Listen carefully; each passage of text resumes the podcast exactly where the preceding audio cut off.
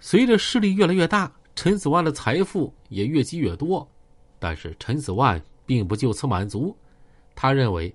自己已经在灵宝扎下根儿了，还想把自己的威名和财富传承下去。此后，陈子万还开办了多家公司，把自己的亲戚呀、朋友、同乡全部安插到这些公司里边，并以此为掩护，达到以黑护商、以商养黑的目的。在日常生活中，陈子万并不低调，经常和灵宝其他黑社会势力发生冲突。不过，陈子万为人精明，长于算计，经常出事之后能够立即动用人脉关系，迅速摆平。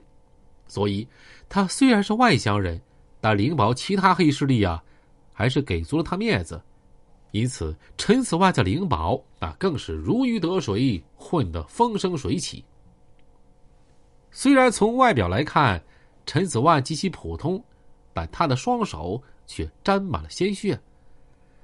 从一九九九年以来，陈子万黑帮先后有组织的实施了以危险方法危害公共安全、爆炸、寻衅滋事、故意伤害、敲诈勒索等十八起犯罪活动，以及十二起违法行为，肆意残害无辜群众一百一十九人，其中造成三人死亡。两人重伤，二十四人轻伤，五十三人轻微伤。这一个个数据真是触目惊心，每一个数据都是无辜者的鲜血和泪水铸就。这些数据也证实了陈子万及其黑帮之恶之黑，不仅给个人带来极其严重的危害后果，也给当地经济带来毁灭性的打击，还严重干扰了灵宝的经济社会生活秩序。可谓罪行累累，罄竹难书。但俗话说呀，善恶到头终有报，不是不报，时候未到，时候一到，一切都报。二零一九年五月，陈子万一伙五十多人被警方抓获了，并向社会发布通告，号召广大百姓检举揭发陈子万一伙的暴行，同时对该团伙的漏网之鱼进行督促自首。二零二零年九月二十九日，陈子万一伙被押上审判台，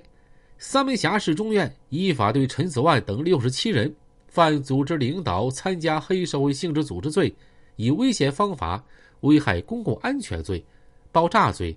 故意伤害罪、寻衅滋事罪、敲诈勒索罪等犯罪一案进行一审公开宣判。从庭审现场看到啊，陈子万这货虽然戴着口罩。但其眼神中传递出来的落寞却无法掩饰。